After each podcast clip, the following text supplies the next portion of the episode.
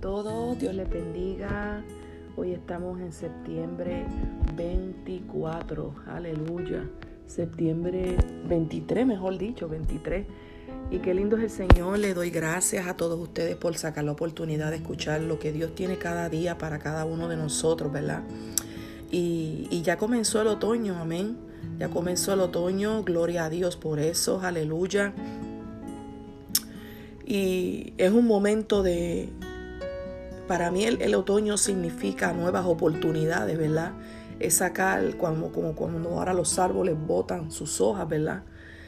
Y, y, es una oportunidad linda que uno ve de la creación del Señor porque uno puede ver cómo Dios permite que ese árbol, esas hojas viejas salgan y caigan y salgan las nuevas.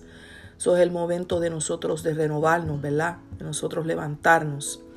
Y hoy el Señor tiene una palabra y se encuentra en el Salmos 34, 19. Aleluya. Y dice así, muchos son las aflicciones del justo, pero de todas ellas le librará Jehová.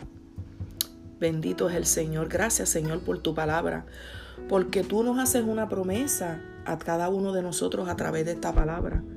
Nos dices que por nuestras aflicciones podrán ser muchas, pero que de todas tú nos librarás. Nuestra esperanza está en el Señor.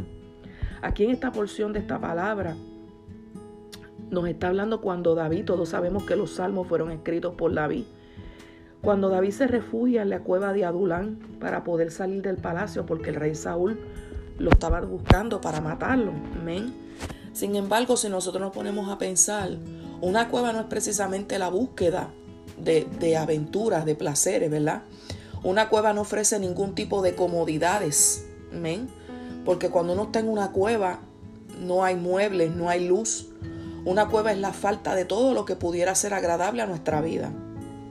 Vivir en una cueva representa como si fuera el, el, todo lo contrario, ¿verdad? al todo.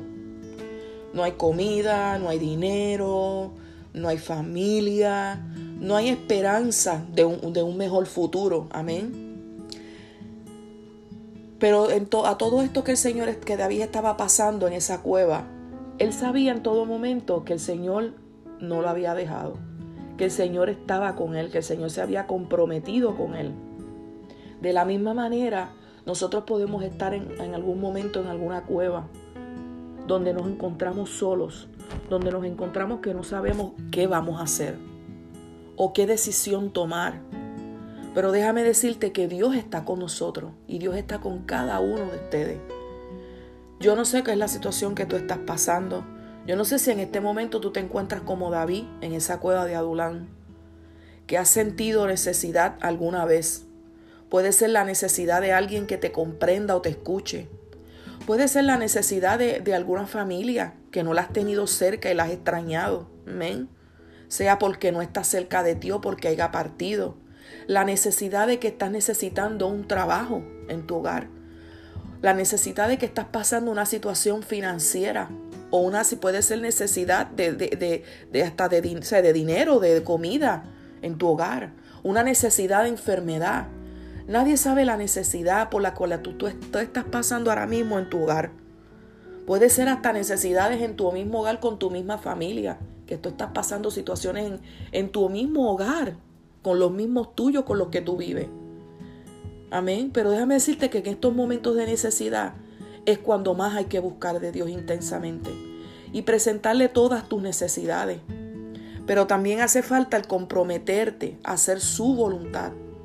Porque muchas veces nosotros podemos buscar de Él, pero y, y ponerle las peticiones. Pero estaremos haciendo la voluntad de lo que Dios nos está pidiendo que hagamos o a lo mejor nos estamos dejando llevar por nuestras emociones. Amén. Hay, una diferencia ahí. Cuando nosotros hacemos la voluntad de Dios, estamos agradándole a Él, estamos siendo obedientes a lo que Él nos está pidiendo, estamos teniendo fe en Él, que no importa lo que suceda, sabemos que Él está obrando.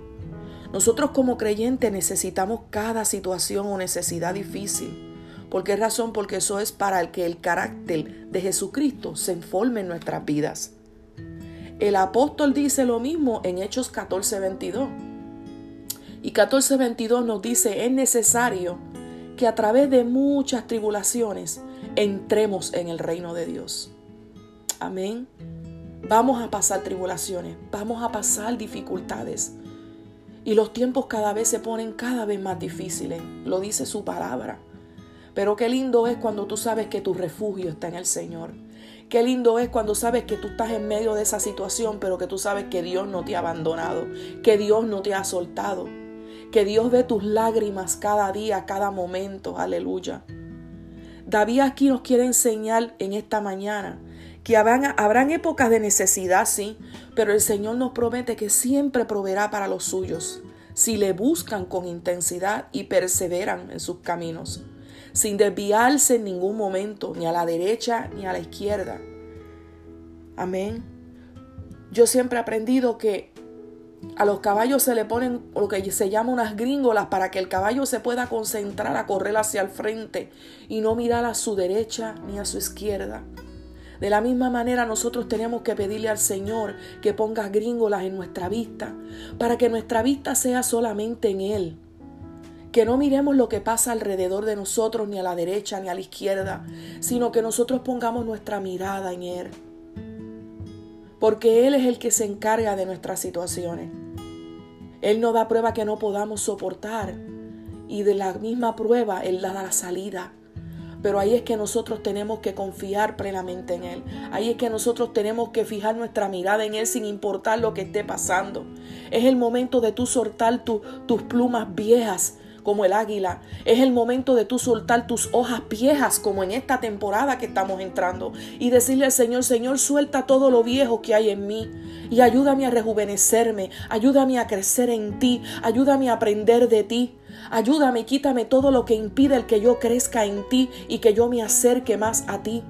Señor, que tengo esta situación, pero tú eres más grande que mi situación. Señor Padre amado, mira aquellos que tienen otras situaciones y otras necesidades peores que yo. Es el momento que Dios está pidiendo que tú intercedas por otros, porque cuando tú buscas del reino de Dios, lo demás viene por añadidura. Cuando tú te paras en la brecha por otros, cuando tú intercedes por otros, Dios se va a encargar de tus necesidades. Pero ahí es que viene la fe. Tu fe no puede fallar, tu esperanza no puede fallar.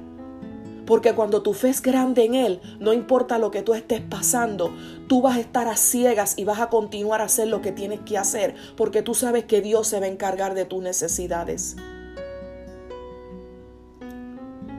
Te pido en esta mañana y te digo que Dios bendiga tu día en esta mañana, que Dios agrande tu fe hacia Él, que en ese momento, en esa cueva que tú te encuentras de Adulán, tú seas como David, que tú puedas entender que tu Dios está contigo. Dios suplirá con abundancia si le buscas confiadamente de corazón. Dios te bendiga.